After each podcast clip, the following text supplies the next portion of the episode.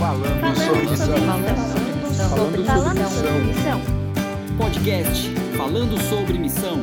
Fala aí pessoal, meu nome é Júnior Macedo e é um prazer enorme pra gente ter você aqui conosco em mais um podcast Falando sobre Missão.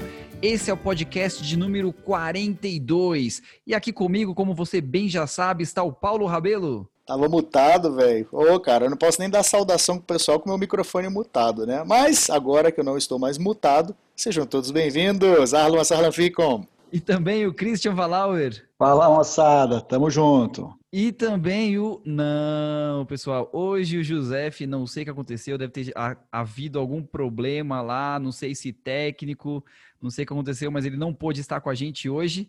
Mas estamos aqui firmes e fortes para conversar com você, para levar um papo bacana em que fala sobre missão. Diz aí, Paulo. Não, eu quero aproveitar o tempo do José, já que ele não está aqui, ele deve estar tá caminhando lá na Austrália. Eu quero aproveitar e mandar um abraço para os nossos fãs, entre os nossos milhões de seguidores e ouvintes. Quero mandar um abraço para o Petros Maia, que está lá no Egito, se não me engano, acho que ele está lá. E quero mandar um abraço para Babi Soares também. Os dois mandaram mensagem para mim aqui. Eu comentei de um artigo em um dos nossos podcasts. Aí eles mandaram mensagem: Ô, oh, pastor, manda para mim esse 32. artigo que eu quero ler. Foi no 32, né? Então, aí agora eu já mandei para Babi. O Petros me mandou mensagem hoje aqui pelo Instagram. Eu vou responder e mandar um artigo para ele. Então, quero aqui deixar uma. Já que o José não está aqui, mandar uma saudação para Babi e para o Petros, viu? Quando vocês vierem para cá, o Júnior vai pagar um falafel para vocês. Pode falafel eu pago. Falafel pode pôr na conta aí que a gente dá conta. Muito bem aproveitado esse tempinho aí que a gente deu de introdução. E hoje vamos falar de um assunto que, ó, eu vou confessar para vocês, eu sou meio leigo nesse assunto, né? Tanto que quando deram, sugeriram isso, eu perguntei várias vezes, mas o que, que é isso, pessoal? Do que se trata? Como é essa situação? O que, que acontece? Por que vocês querem falarem disso? Porque eles pediram para a gente falar sobre apologética na missão. Aí, beleza, né? Eu na minha na minha limitação teológica, limitação de todos os sentidos, fui lá na internet, né? Dei um Google e vi o que, que seria apologética. E para já começar esse assunto, e depois eles me corrijam se o site estiver errado. Eu, eu, quero ver qual que, é essa, qual que é essa sua definição aí de apologética. É, Vamos lá, lá. eu curioso. Fui lá no site DICIO, que é de dicionário, né? Dicionário online de português. E daí, lá ele diz assim: apologética. Substantivo feminino, pensamento que afirma ser a fé comprovada pela razão, defesa da religião contra o ataque de seus adversários. E aí, pessoal, tá certo essa. Essa não, não, não tá certo? Não, não, não, tá errado. É, para resumir, para o nosso ouvinte aqui, é ou não é, Cristian? Apologética é, é treta, é briga, é combate, pronto. É isso que é apologética. É isso, não é, Cristian? É isso aí mesmo, é isso aí mesmo. Geralmente, você defender né, a tua fé contra um ataque. E, e aí as pessoas usam diferentes ferramentas né, para isso. Ah, o site está certo, né? Uma das definições que o Júnior comentou ali é exatamente esse é o objetivo da apologética, é a defesa da fé, usando a argumentação, usando a racionalização, né? Então, conceitos, ideias, temas, exemplos, e você está defendendo a fé. Isso é a apologética. E o oposto da apologética, que é o ataque. Vocês sabem o que, que é? Eu aprendi faz pouco tempo, eu aprendi em 2016 só. Alguém sabe o que, que é aí? Eu não sei, não. Ixi o ataque, eu tava pensando, quando tu estava falando, eu estava pensando em sincretismo. Não, aí já é outro tema. Aí é quando a gente for fazer. É, quando a gente for falar do, do, contextualização e sincretismo, aí ele se contrapõe. Mas, é, mas o oposto de apologética, eu falei, eu aprendi em 2016 isso daí, que é o quê? Polêmica. Então, quando você faz o uso para defender a sua fé e você usa a argumentação, a racionalização, conceitos, ideias, tudo, é apologética. E quando você usa essa mesma metodologia, mas não para defender, mas para atacar a fé do outro, aí o nome desse termo é polêmica. Então elas caminham junto, apologetics and polemics, que é a defesa e o ataque. Logicamente não estamos falando de um ataque pessoal, mas um ataque conceitual no mundo das ideias, no campo das ideias. Então assim, estamos discu discutindo e argumentando com sobre não a pessoa, mas aquilo que a pessoa acredita, que a fé dela, a, a denominação a qual ela pertence. É, é disso que a gente está falando. Porque esses dias aí a gente estava conversando com um amigo nosso aqui, um recém-convertido, e daí ele falou que num, num país, na, em Israel, teve uma igreja que foi atacada e o cara atirou fogo na igreja e tudo. E ele falou: se eu tivesse uma arma, eu matava esse cara. Então é, não é esse tipo de defesa que você está falando, né? É, já é terrorismo, né? Mas enfim, né, cara? Não, não é esse tipo de defesa, não. Estamos falando de argumentação. Estamos falando de, de debate. Quer ver? Deixa eu dar um exemplo é, rapidinho. Nesse mesmo ano que eu aprendi o que, que era apologética e polêmica, né? É, eu estava num treinamento que a gente fez lá em, em, Londres, foi em 2016. E no domingo, lá em Londres, é muito comum, se você que escuta o nosso podcast aqui, eu sei que os nossos, uh, os nossos ouvintes são missionários que viajam o mundo inteiro, conhecem diferentes culturas, estão sempre é, interessados em aprender mais. Se você estiver em Londres e tiver oportunidade, domingo de manhã, vá numa praça que onde existe o Speaker's Corner. O Speaker's Corner, eu não lembro agora, eu acho que é o Hyde Park. Mas se você digitar lá no, no, Google Speaker's Corner, ele vai te dar o nome do parque exatamente onde fica isso. É uma região nesse parque, nesse parque, que eu acho que é o Hyde Park, em que que acontece? As pessoas se reúnem lá domingo de manhã e eles ficam lá o domingo de manhã até quase duas, três da tarde discutindo diferentes assuntos ali se tornou uma, uma tradição, esse Speaker's Corner, né? É um cantinho aí dos, dos oradores em que você tem que subir num banco, numa cadeira, e aí você pode fazer qualquer tipo de crítica que você quiser. Inclusive, você pode criticar o governo inglês, você pode criticar a rainha, só que você não pode estar pisando em solo inglês. Então, eles levam um banquinho, uma escada, uma mesinha, uma cadeira, aí eles sobem naquilo e aí começam a discutir, a apresentar os seus, seus argumentos, o seu discurso. E aí o que acontece? E isso daí se tornou agora um local que todos os domingos as pessoas vão lá para debater religião. Então, como parte do nosso treinamento, o, o, o Petras, né, que é o nosso líder é, mundial para essa parte de adventismo, relacionamento adventismo e islamismo, ele levou a gente lá e falou: agora eu quero ver vocês discutindo religião com esses muçulmanos que estão aqui. E aí a gente entrava na argumentação, discutindo um com o outro. E alguns debates são bem acalorados, eles argumentam de forma assim bem agressiva, até mesmo para você se intimidar, ficar um pouco com medo, mas eles estão discutindo ideias. Então cada um sobe na sua, na, na, sua cadeira e eles começam. Um fala, aí um critica o Islã, e aí o outro defende, aí depois é a vez dele criticar o cristianismo, aí vem o cristão e defende, e assim eles vão debatendo diferentes assuntos, não só a religião. Hoje predomina o debate religioso. Mas você encontra lá nessa região desse parque diversas pessoas tentando vender o peixe deles lá. Né? E é muito legal. E ali você vê um exemplo claro do que, que é apologética e a polêmica na prática. Agora, apologética também uh, é, ela serve para a gente conseguir defender a nossa doutrina, manter aquele grupo de crente dentro do caminho certo. Né? A gente olha as, os primeiros apologetas, vamos dizer aí, a gente pode chamar Paulo, João, Pedro, no Novo Testamento, que, que falaram, acusaram heresias dentro das igrejas, eles, eles combateram certas ideias erradas que, como a gente sabe, uma ideia errada te leva a um comportamento errado, né? E então, para corrigir um, um, comportamento, você primeiro parte da ideia para depois dar uma razão pela qual aquele comportamento precisa ser mudado. E aí que entra a, a, a importância da apologética, é você conseguir sustentar aquilo que você acredita de uma forma racional, de uma forma bem elaborada e convincente, né? Para que as outras o apóstolo Paulo falou né, para o jovem pastor: você precisa estar preparado para responder o porquê do que, do, daquilo que você acredita, né, da razão da tua fé. Então, a apologética, de uma certa forma, ela é, é parte, ela é, ela, ela é parte do viver cristão. Né? Você, você precisa ter um, um, mínimo do poder uh, explanatório daquilo que você acredita, né? Pelo menos dizer, porque senão acaba sendo fideísmo, né? Você a mesma coisa que o cara diz, ah, acredito que o pedaço de pau é, é um deus. Ah, mas por quê? Ah, eu não sei, eu só acredito. Não existe isso, né?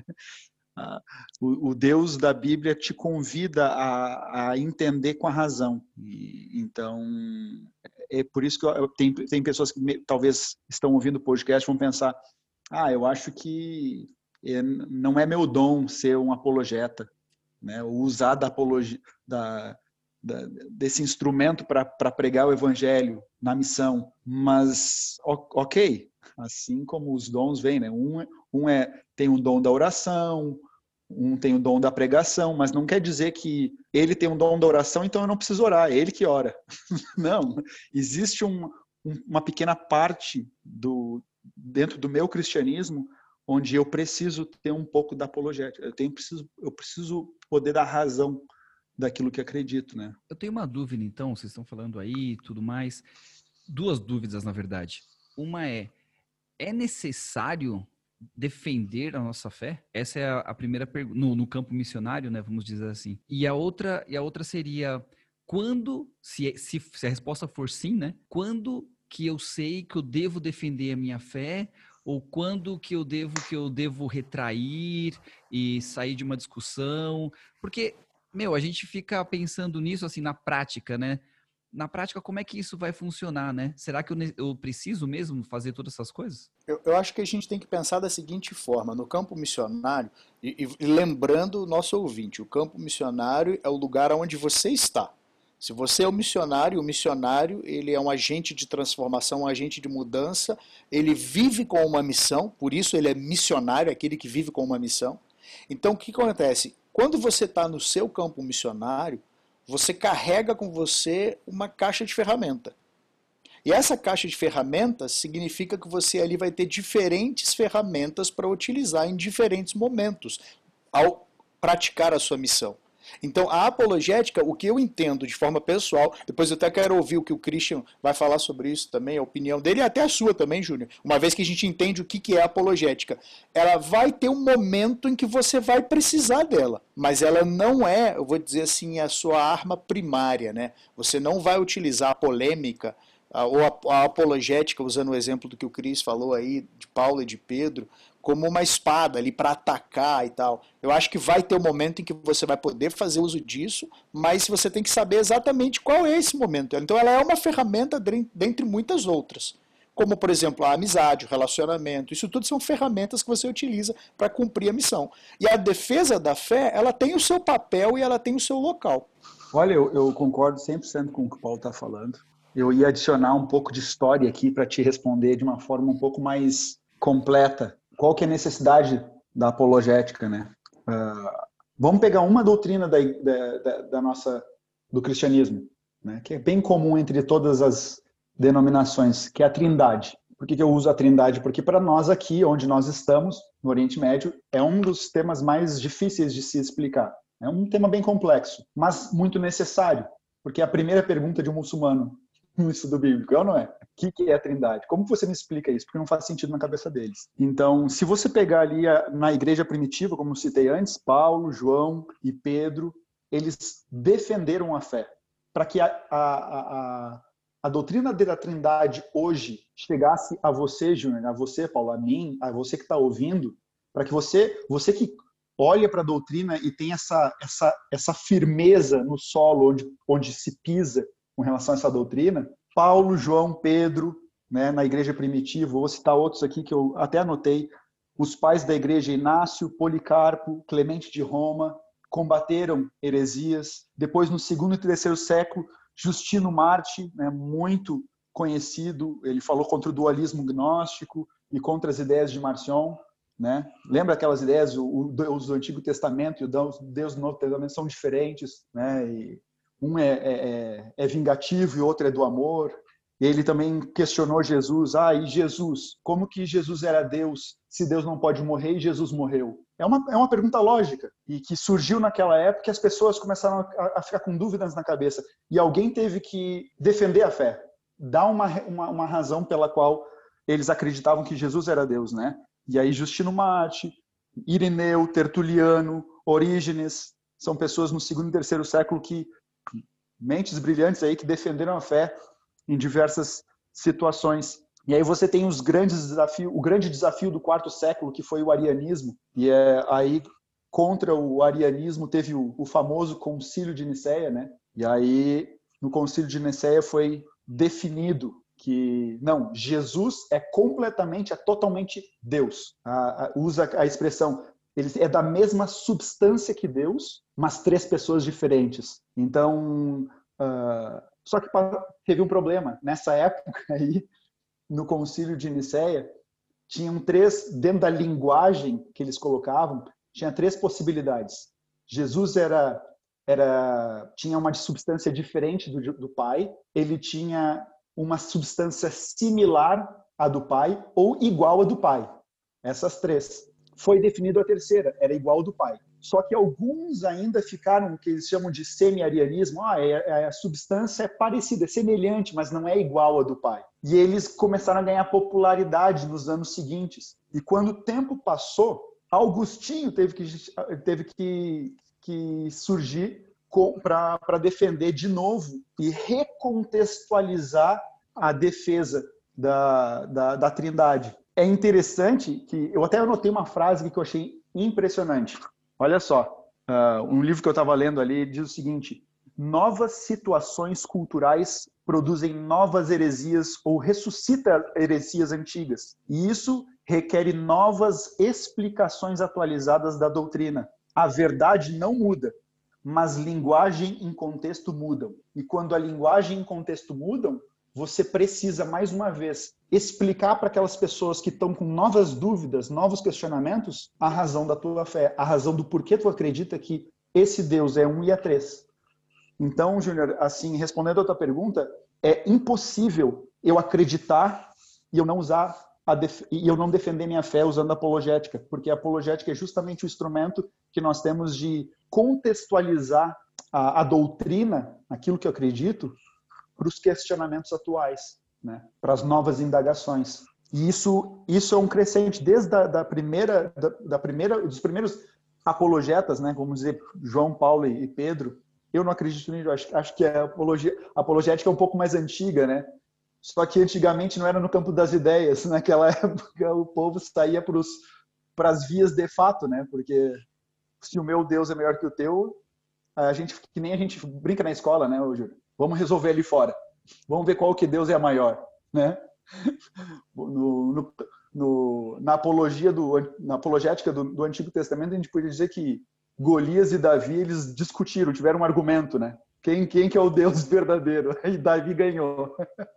Só que a forma com que foi feita foi um pouco diferente do que a gente faz hoje em dia. E aí, Júnior, eu queria saber de você também aí, que, como é que você pensa, entendendo o que, que é apologética, como é que você vê isso daí, e se você já usou alguma vez? Pelo que o Cris está falando, então, na apologética você não necessita, não necessariamente é, estará defendendo alguma ideia, é, a, a, a sua religião, mas você pode estar explicando a sua religião. Porque eu explicar para uma pessoa é, o que, que é a Trindade, eu explicar para a pessoa o que, que é Jesus no Novo Testamento, Deus no Antigo Testamento, necessariamente ele não me, não me perguntou alguma coisa, ele não me provocou alguma coisa. Às vezes ele só tem a dúvida e eu estou tirando uma dúvida. Então. Eu, eu acho difícil, né, Júnior? Eu acho difícil o cara vir sem nenhum preconceito principalmente no contexto em que a gente, que a gente vive, que quando as pessoas, eu até entendo que as pessoas é, têm, sinceridade nas suas dúvidas, no sentido de que elas perguntam, tá, mas me explica a trindade, como é que vocês entendem a trindade? Mas, de qualquer maneira, essa pergunta, ela não vem, ela não, não existe num vácuo.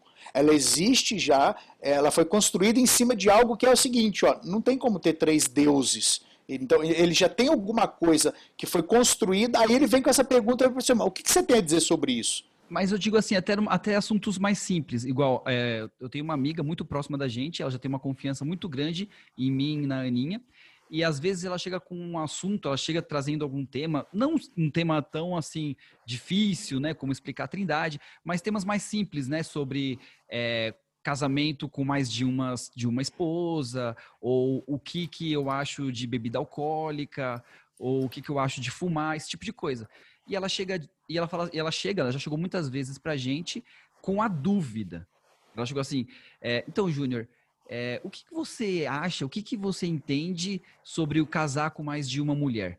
Aí eu explico, ó, na Bíblia, papapá, papapá. Aí ela chega outra vez. Ô, Júnior, o que você acha sobre beber bebida, sobre bebidas alcoólicas? É certo, é errado tal? Então, isso é mais uma dúvida que ela tem do que, assim, ela tá indo é, querendo combater alguma coisa que eu acredito.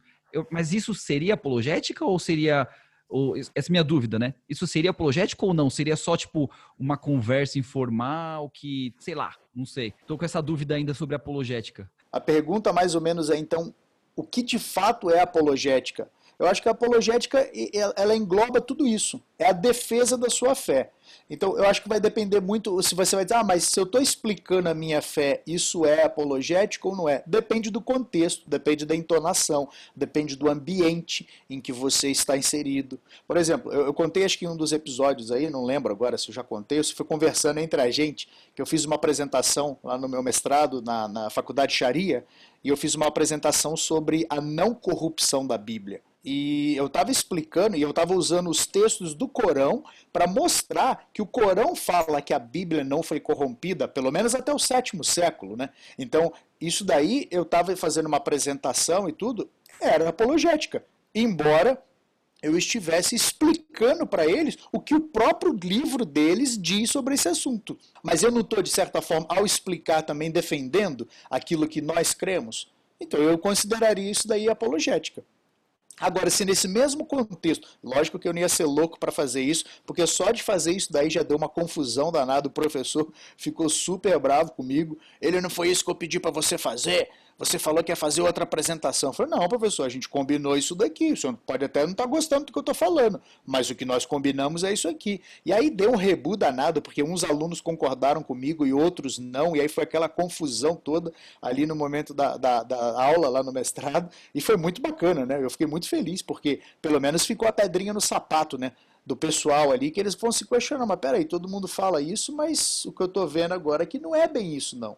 Então, assim, eu estava explicando e em nenhum momento eu ataquei. Se eu partisse para um ataque mostrando, por exemplo, as incoerências na história da formação do Corão, que, que é diferente daquilo que eles acreditam e daquilo que eles pregam, aquilo que eles ensinam nas escolas, aquilo que todo muçulmano, para usar o exemplo do Islã, ele, ele cresce aprendendo, se eu atacasse isso, aí eu estaria fazendo uso da polêmica. Eu, então eu, eu, sairia do campo de defesa e partiria já para o campo do ataque. Só que você vai ver, eu acho que vocês que estão ouvindo aí, já houve momentos em que eu defendendo a fé, eu acabo de certa forma não só fazendo uso da apologética, mas fazendo uma pergunta para que a pessoa possa explicar e defender a fé dela, você está colocando ela contra a parede. Você está usando a apologética sim. Então, acho que a apologética ela, ela, ela tem essa amplitude de, de, de ela englobar tudo isso daí, e por isso que a gente está falando de apologética na missão. Até que ponto é válido o uso dessa ferramenta? Eu, eu tenho uma resposta para essa pergunta na ponta da língua aqui, mas uh, deixa eu ouvir vocês. O que, que, vocês acham? Você acha que é válido você usar essa ferramenta? Ela, ela não deve, ela deve ficar lá no fundo da sua caixa? O que, que vocês acham? Eu tenho uma opinião formada que eu falei um pouquinho para o pro, pro Christian até antes da gente gravar aqui, a gente estava conversando um pouquinho sobre isso. Mas deixa eu ouvir o que vocês, vocês têm a dizer e depois eu dou minha opinião. E não vai falar o que eu falei, Christian, miserável. Olha aí. Não, eu, eu acho até que, que ela é, é de, de muita importância eu, eu, tenho uma visão da, da apologética de, de, extrema importância por conta por conta da, da, da quando você está conversando com alguém principalmente nessa região do mundo onde nós estamos aqui no Oriente Médio você em algum momento vai ouvir uma afirmação que é contrária àquilo que você acredita. Você não concorda comigo? Você já ouviu Júlio Paulo? Várias. Alguma afirmação que é contrária àquilo que você acredita? Eu vejo isso como uma oportunidade de eu dar um passo à frente e dizer o seguinte: olha, eu vejo de uma forma diferente. E aí entra o, a, a, questão que o Paulo trouxe, né? que é você, até onde você precisa atacar e até onde você vai defender. E isso é, é, é algo que só o Espírito Santo pode nos dizer. Não existe uma regra, porque cada pessoa é uma pessoa, cada caso é um caso. E, então vai ter momentos onde, como algumas histórias que a gente já ouviu aqui, um baita de um ataque, aquele ataque deixa o cara tonto, é o que vai abrir os olhos da, daquele muçulmano. em outros momentos, é a ausência de ataque, mas e, e mais o abraço amigo, mais as palavras cheias de esperança que vão que vão construindo um solo para verdades que vão machucar um pouco mais né, a cosmovisão daquela pessoa, fazer ela chacoalhar um pouco mais. Então, cada caso é um caso e o Espírito Santo vai nos guiar, mas ambas, ambos os casos, para mim é apologética, porque você está fazendo a defesa da tua fé de uma forma ou de outra, mas você está defendendo aquilo que acredita. Você não está passivo, né? Você está indo à frente dizendo não, não, peraí, existe um limite. E o que que você está falando aí não é verdade. E eu sei da verdade. É meu dever, como conhecedor da verdade, compartilhar com você. Então, eu preciso orar para perguntar para Deus, Senhor, como que eu compartilho? Tá vendo? Ela me falou isso, ela acredita nisso. Eu preciso falar para ela que ela que existe uma verdade melhor, existe algo mais sublime, existe algo que vai trazer uma felicidade infinita para a vida dela e que ela não conhece. Como que eu faço isso? Entende? Esse processo é a defesa da tua fé, né? Você está você tá defendendo a tua fé. Então, como você vai fazer isso agora? Basta perguntar para o Espírito Santo. Mas eu acho ela uma ferramenta extremamente importante, né? E isso eu estou falando na base do evangelismo. Tem ainda a base quem é pastor de igreja sabe que heresia na igreja o tempo inteiro está querendo entrar. Uh, compreensões erradas da palavra de Deus tem o tempo inteiro. Então, toda vez que você sobe no púlpito para pregar a palavra de Deus, você está defendendo a tua fé, de, de certa forma. Né? Você, tá, você vai trazer um sermão doutrinário, você está trazendo argumenta, fazendo uma argumentação, você está sistematizando um, um, um assunto para mostrar o porquê daquilo que nós acreditamos. Né? Então, dentro do trabalho pastoral e dentro do trabalho até leigo, como membros da igreja, nós devemos praticar isso. Né? A gente estuda a palavra de Deus para poder defender a nossa fé, para poder saber responder, né? Porque a coisa mais frustrante é você estar tá numa roda de amigos, falarem uma coisa que você sabe que é errado e você não poder argumentar contra. Você se sentir vencido. Né? Isso é super frustrante e, e, e, é uma desonra a Deus, né? Então, nós devemos nos preocupar com isso um pouco mais. Respondendo a pergunta do Paulo, né? É, então, para mim, o que uma, uma resposta para isso, né, é quando é, esse diálogo, essa conversa ou essas argumentações te distanciam do objetivo primário. Porque você entrar numa discussão, você discutir assuntos, mas com o objetivo de esclarecer alguma coisa, com o objetivo de aproximar aquela pessoa de Deus, aproximar aquela pessoa da verdade, isso é válido, isso está correto e vamos embora, vamos para frente. Mas quando isso te distancia do objetivo primário, que é esse, aí, meu, aí eu acho que é hora de parar. Tipo, você começa a discutir e daí, de repente, você, depois de um determinado ponto, não, não eu tenho que ganhar essa discussão. Eu quero ganhar isso daqui. Eu tenho que, sabe, você, eu não quero perder. Não, não posso levar isso daí para casa.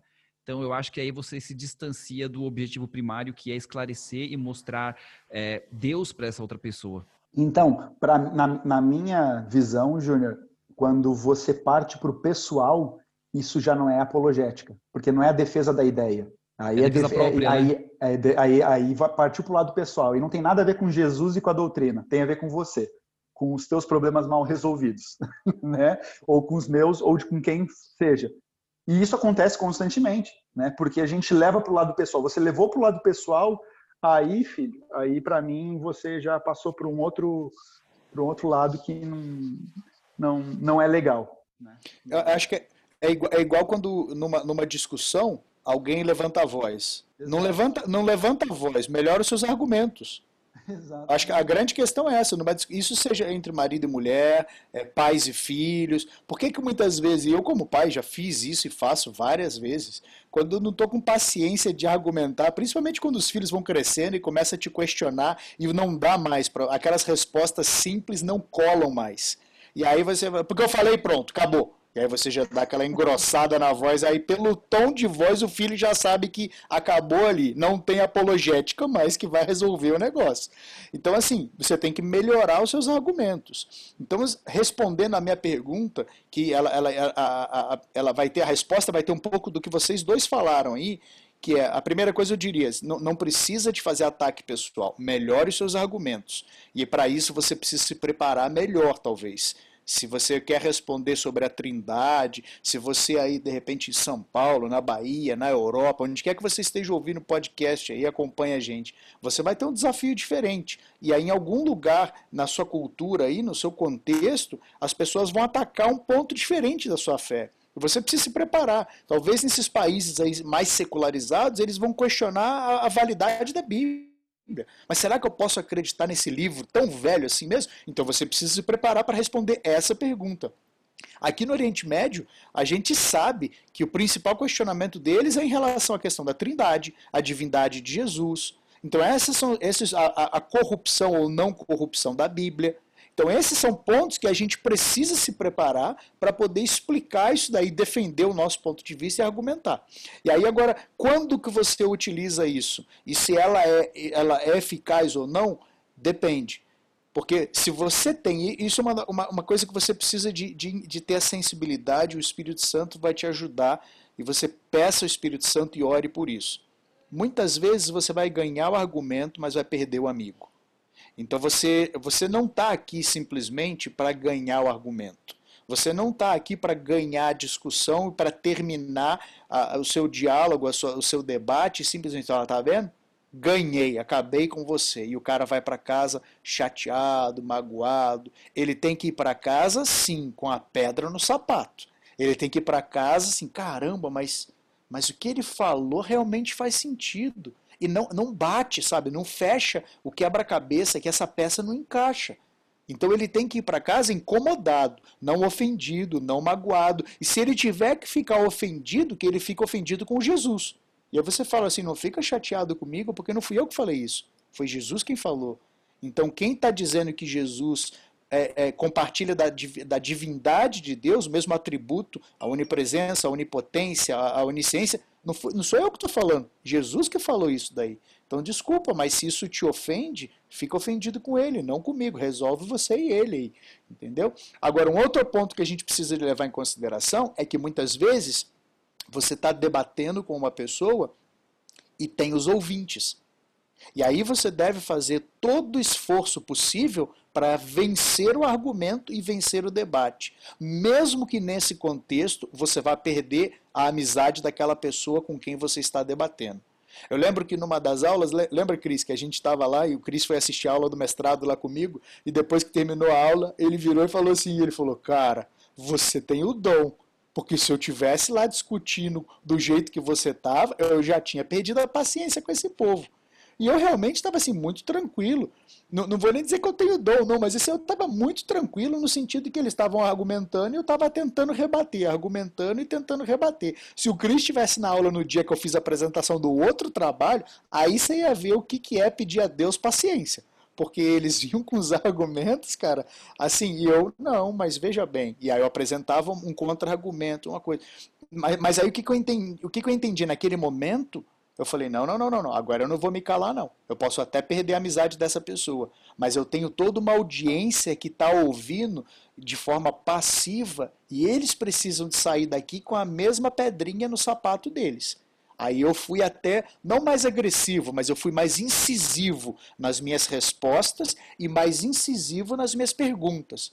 Vou dar um exemplo prático. Na minha apresentação, defendendo o argumento de que o Corão fala que a Bíblia não foi corrompida, eu usei 28 textos do Corão.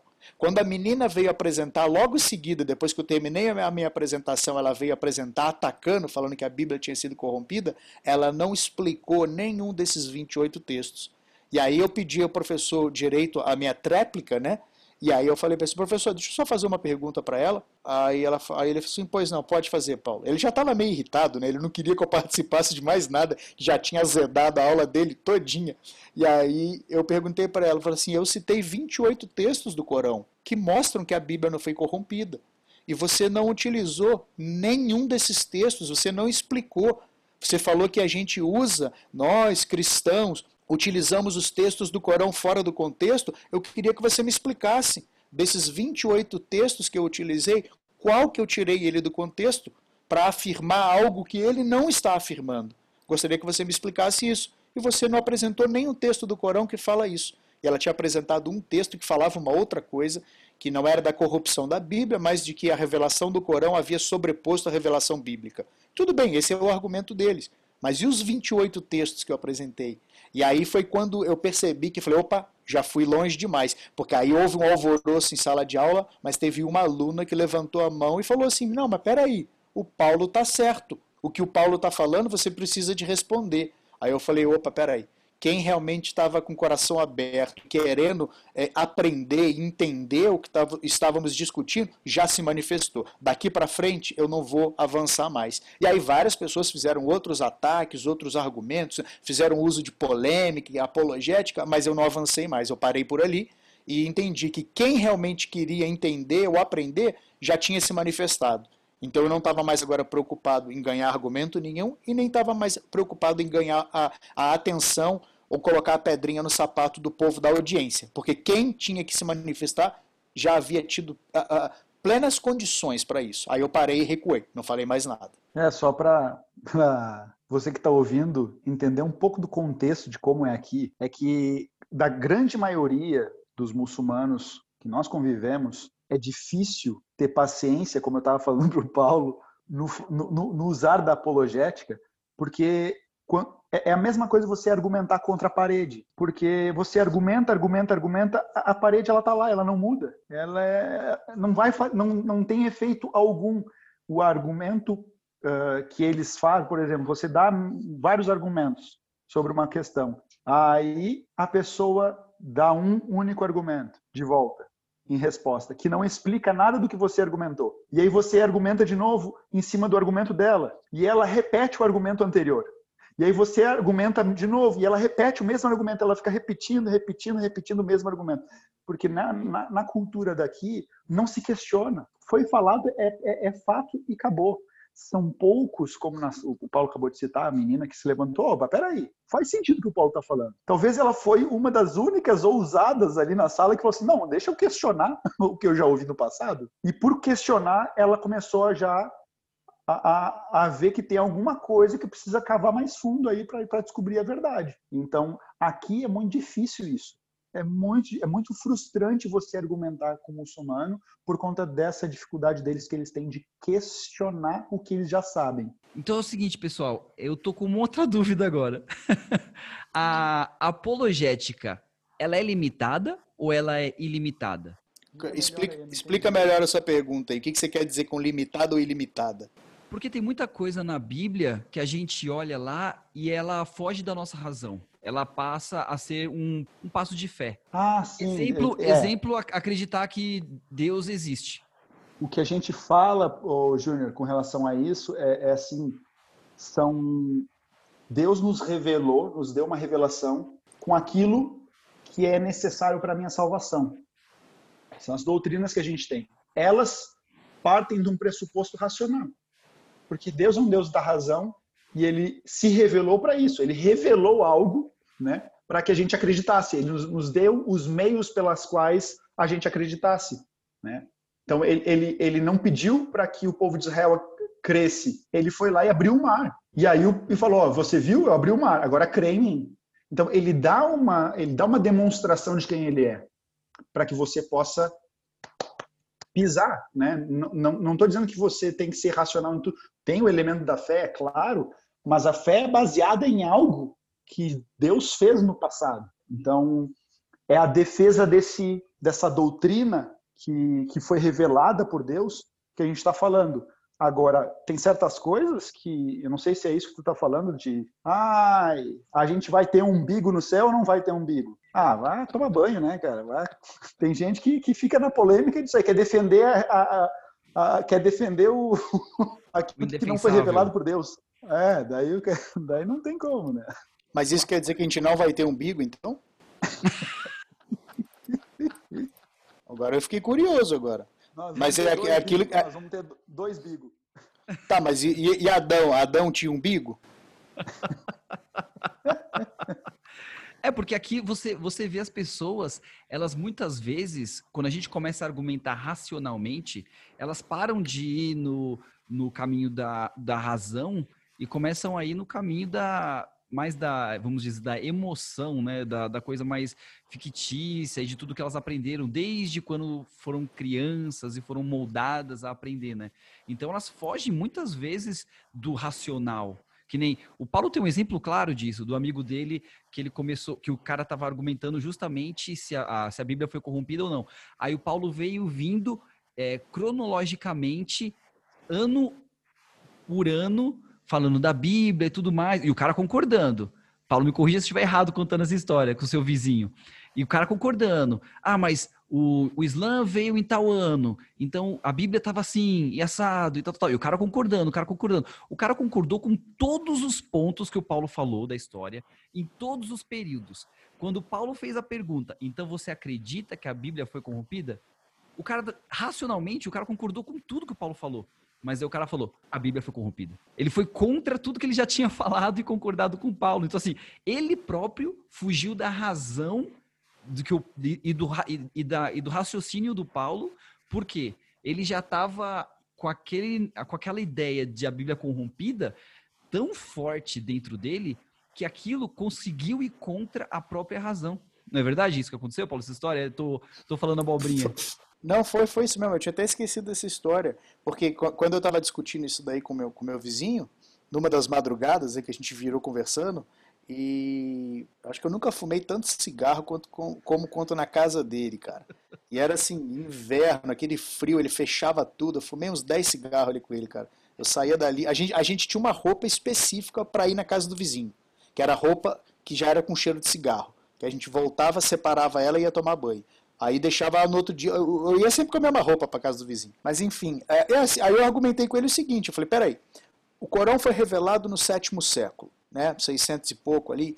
Então tá bom. No sétimo século, o Corão diz que a Bíblia é, ela era o caminho que, nós, que, se você tem dúvida, busque a Bíblia. Se você não sabe como buscar a Deus, se você tem, não sabe qual o caminho, consulte o povo da Bíblia. Isso significa que o Corão estava apontando para trás, falando: olha, eles têm um livro que vai indicar qual é o caminho. Pergunta para eles. É isso, é isso.